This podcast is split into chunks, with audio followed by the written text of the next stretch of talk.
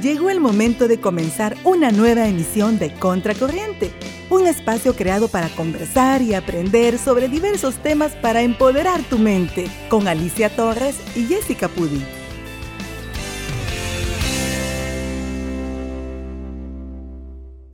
Hola, hola, estamos de regreso aquí en Radio Acer, en tu programa Contracorriente. Así es, una de la tarde y 16 minutos. Gracias por estar en la sintonía de Radio Azer Online y tu programa Contracorriente.radio que siempre trae el mejor contenido para ti todas las tardes de día miércoles. Así es.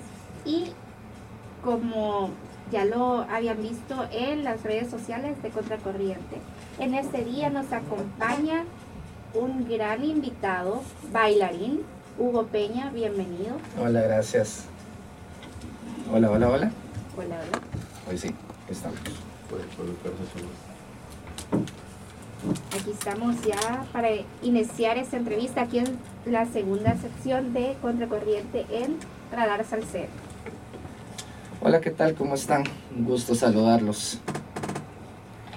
Bienvenido, es un honor que nos acompañen esta tarde acá en cabina de Radio Asder. Gracias, gracias. Gracias a ustedes por la invitación, la verdad. Encantados. Aquí tenemos eh, talento de sobra acá en esta cabina de esta tarde.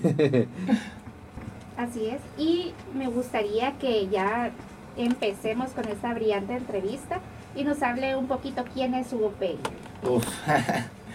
Mira, eh, básicamente eh, Hugo Peña como bailarín eh, nació prácticamente en el 2016. En el 2016 fue como mi primera como experiencia profesional en, de, en baile en una compañía de un bailarín muy reconocido en el país, Edgardo Nash, que se llamaba Feeling Up Dancing. Es una compañía de bailes espectáculos en, en ese tiempo, en el 2006, en el cual fui parte de ese grupo.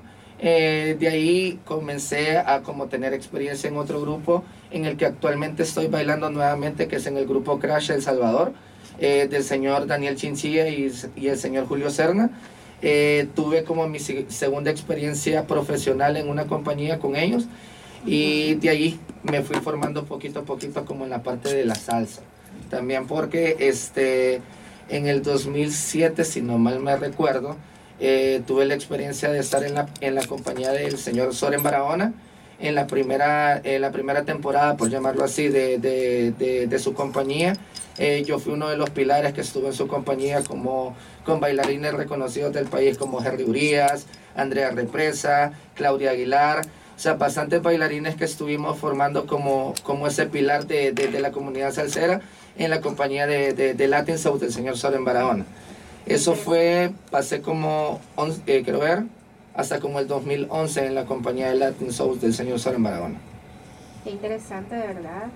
Tiene bases bien sólidas en eso del baile. Sí, en, en el baile, como digamos, latino, sí. Realmente sí, eh, tuve la bendición de, de, formar parte de la compañía y mi formación en este mundo de la salsa con el señor Soren Barahona. Y realmente sí, sí, me siento muy afortunado por, por haber tenido esa oportunidad, de haber tenido muy buenos maestros desde temprana edad. Así es. ¿Y cómo empezó ese amor por el baile? Mira, eh, fíjate que es un poquito triste al inicio porque esto del baile fue porque necesitar apegarme a algo por un dolor muy grande que yo estaba pasando en mi vida por el fallecimiento de mi mamá. Eh, mi mamá falleció cuando yo tenía 13 años.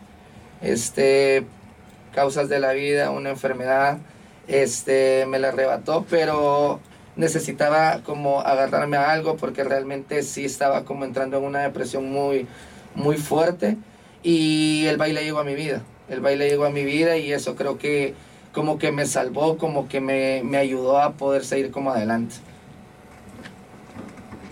Qué interesante esa historia que lo ayudó a superarse y a tomar como que más amor al, al arte que ya hace usted, amigo. Exactamente. ¿Cuántos años ya son de trayectoria? Eh, ahorita este año cumplo 14.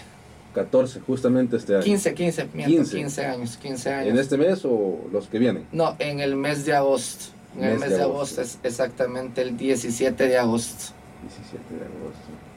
Bueno, es una carrera bastante, bastante ya Ya casi la fiesta rosa en el baile. Sí, Es ya. correcto. Y fiesta de clavel. Ay, correcto.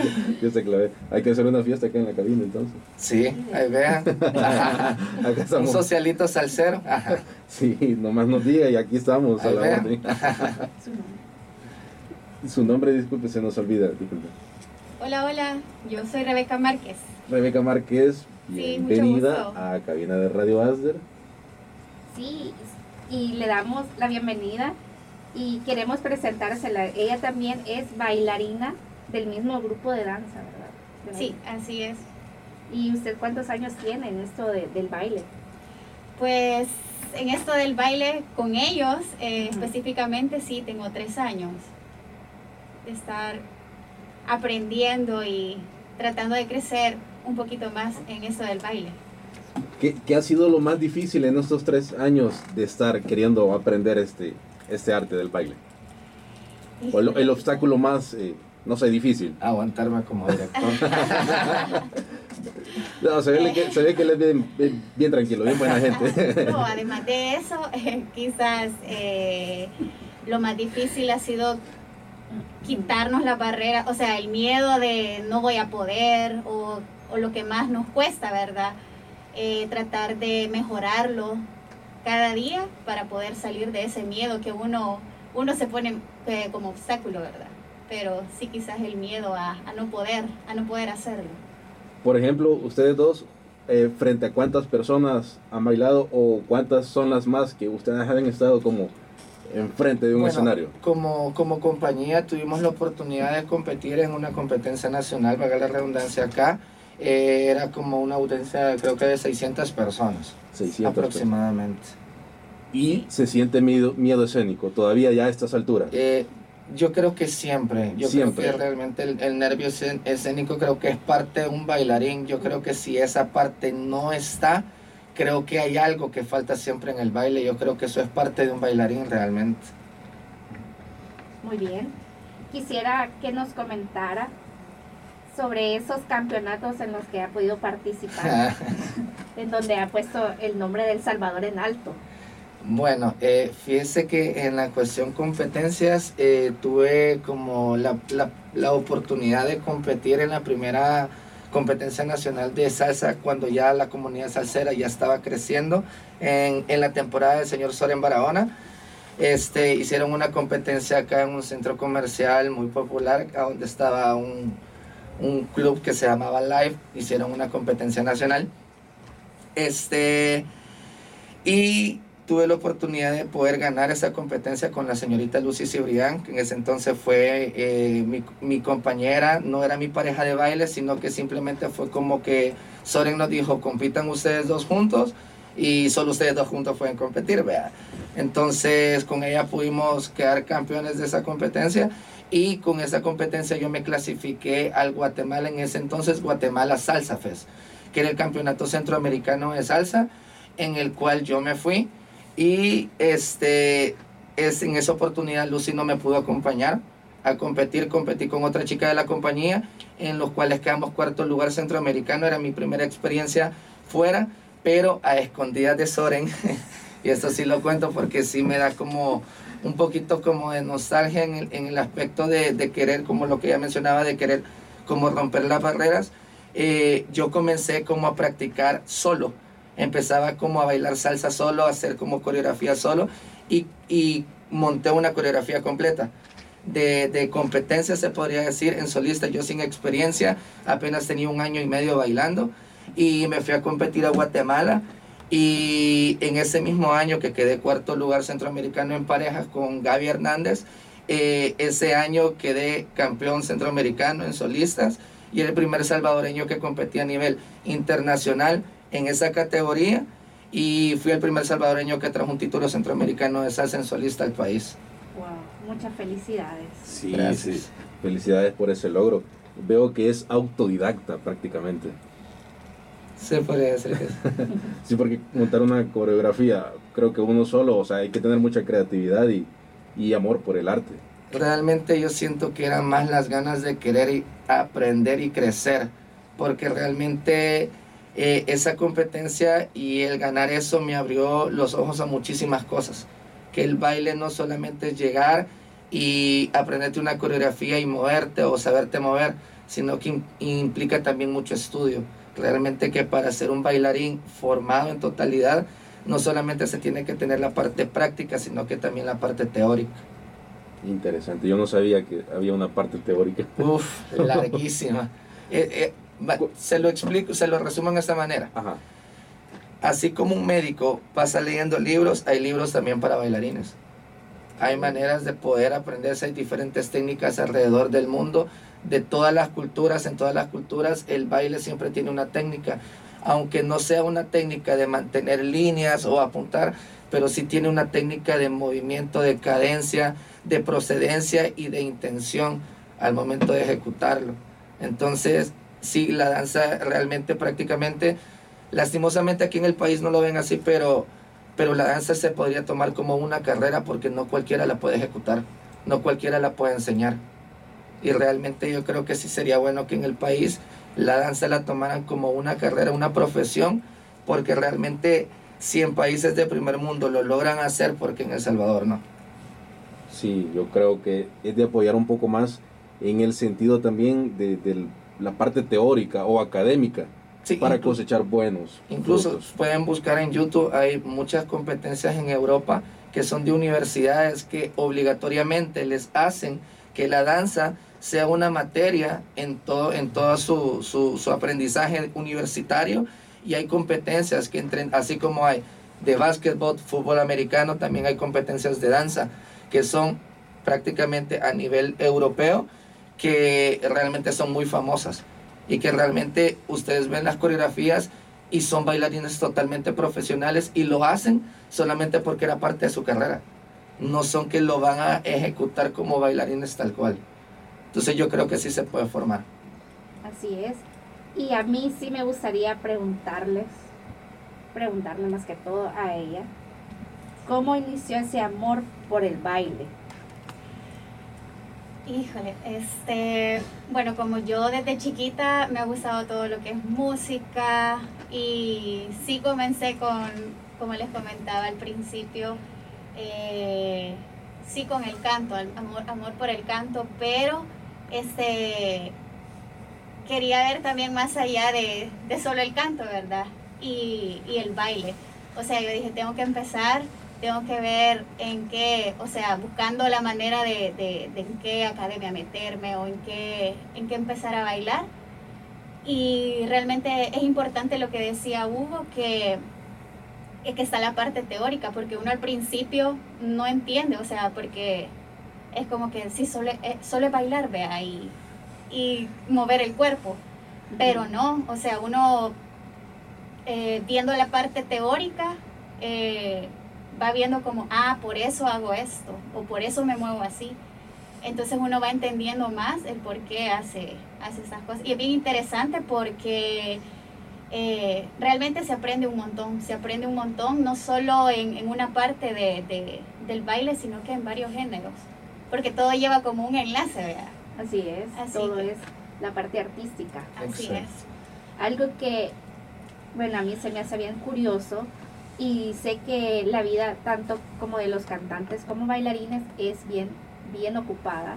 Me gustaría que ustedes nos comentaran cómo hacen para dividir su tiempo entre lo que es la, danza o el baile eh, para practicar y su familia, sus amigos, sus estudios. Mire, eh, es complicado en el aspecto familiar, en el aspecto familiar porque muchas veces uno, cuando uno lo hace por trabajo también, eh, hay una cena familiar, no, no puedo, tengo evento, o no, no puedo, tengo un viaje, o no, no puedo, tengo una competencia. Entonces como que la familia que comprende esa parte es como, como bien difícil, pero en esa parte yo tuve la bendición de que este, mi familia en, ese aspecto siempre me apoyó. Yo desde muy temprana edad, desde los 15 años, viví solo. Este, desde los 15 años estoy viviendo solo. Eh, y sí fue difícil poder mantenerme económicamente a mi corta edad con el baile y poder seguir adelante y no como desviarme a ciertas cosas por la misma necesidad de, de poder sobrevivir. Entonces yo creo que sí es complicado, pero creo que cuando se quieren hacer las cosas se puede. Así es. ¿Y usted?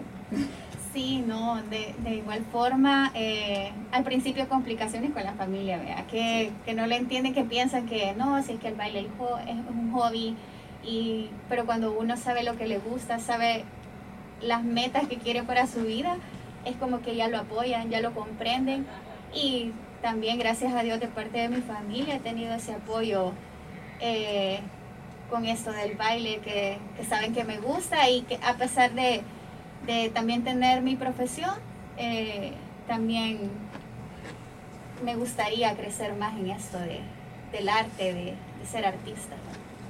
Muy bien.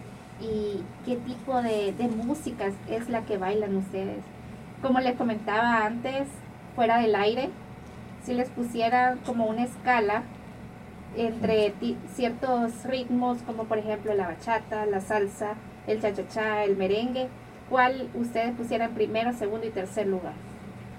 Yo primer lugar cha-cha-cha, segundo lugar salsa, tercer lugar bachata, cuarto lugar merengue. Ay, que me gusta de todo un poco, pero quizás en lo que más he aprendido y practicado, quizás me gusta la salsa. De ahí está entre salsa y cha-cha-cha, están como iguales, de ahí la bachata y de ahí los demás géneros que, que me gustan aprender. Entre esos géneros, ¿cuál es el más difícil para, más para bailar? O, o, la coreografía más difícil. Para mí la salsa. La, la salsa. salsa. Coreográficamente sí. quizás la salsa. Coreográficamente, pero a nivel de interpretación quizás una bachata también. Son como sentimientos diferentes que se plasman, sí. creo, o se reflejan en cada género, ¿verdad? Exactamente, sí. Como es lo que estábamos diciendo, en la parte teórica se aprende de que realmente cada baile tiene su interpretación y que cada baile se tiene que interpretar de cierta manera, una por respecto a la cultura y dos por el hecho de realmente bailar en esencia, o sea, el género que estamos bailando. O sea, yo no voy a venir y voy a bailar un tango y voy a venir a bailar un tango moviéndome todo, como que sí. estoy bailando un merengue, me explico. Es como que cada, como cada baile tiene su técnica y creo que realmente es bien importante que la gente logre apreciar cuando realmente un bailarín está ejecutando bien un baile. O sea, porque no, no, no es fácil esto realmente, sino que esto es un arte que la gente todavía no ha aprendido a apreciar, pero realmente es un, un arte. Claro, eh, es un arte que, que, creo que también es un don que ya se trae cuando de verdad esto ya les gusta. Sí. sí. Y ustedes, me imagino que han hecho muchísimas presentaciones y me gustaría que nos comentaran cuál es el ritual que hacen antes, durante y después de una presentación. Va, ritual. Eh, bueno, yo, primero que nada, relajarme, concentrarme, preparar mi vestuario, llegar al lugar y más cuando es competencia, estar en la habitación más que todo y solamente bajar cuando ya, ya es que el momento de competir, no ver ningún otro competidor, mis estiramientos previos, estar escuchando la canción, no escuchar nada más que mi canción, concentrarme un 100%. Le pongo un ejemplo sencillo, hagan de cuenta y caso como cuando Apolo y Rocky estaban antes de pelear y los dos estaban preparando, los dos estaban concentrando. Tal cual es un, para un bailarín la concentración, más cuando es una competencia. ¿Y cómo hacen para, para evitar esos nervios y más cuando es el, el, baile para esa sincronización y que no les afecte los nervios enfrente de tantas personas. Sí, bueno, en este caso, eh, él como maestro es como que trata de inculcarnos, no ustedes disfruten, este, traten de relajarse, eh, que no le ganen los nervios, ¿verdad? Porque eso a todos, siempre, siempre antes de entrar a una competencia, antes de entrar a, un escenario, los nervios, ¿verdad? Pero es como que tratar de disfrutar y pensar que, estamos bailando para uno, ¿verdad? Y para que las demás personas lo disfruten también. Correcto, es lo que decíamos, el miedo escénico, siempre hay que superarlo. Sí. Por ejemplo, y por ejemplo, ¿ustedes qué países han logrado visitar con, con el baile? Bueno, yo con el baile he tenido la posibilidad de poder conocer todo Centroamérica este, Ámsterdam, eh, Europa. eh, y en especial uno de los lugares que siempre voy a recordar, Valencia, donde logré quedar entre los cinco mejores bailarines del mundo eh, a nivel europeo. Este, eh, Estados Unidos y hasta ahí. Y bueno, en mi caso, yo no he tenido la oportunidad así, ¿verdad? Que de salir del país, pero sí es una de mis metas. Es una de mis metas poder eh, disfrutar esto que me gusta un montón en, en- en otros países. ¿A qué país le gustaría viajar y competir? Ay, es una pregunta muy difícil porque, no sé, hay, hay, hay lugares donde se puede, quiero ver, Nueva York. eh, Broadway. ajá. Sí, es una de las Sí. cunas de... ¿Verdad? Del Sí, baile. No, sí sería buenísimo. Pero sí, es de, es de planear así como que muy bien. Sintoniza todos los miércoles de 10 a.m. a 12 del mediodía tu programa Contracorriente, con entrevistas, música y mucha información de interés, con Alicia Torres y Jessica Pudi.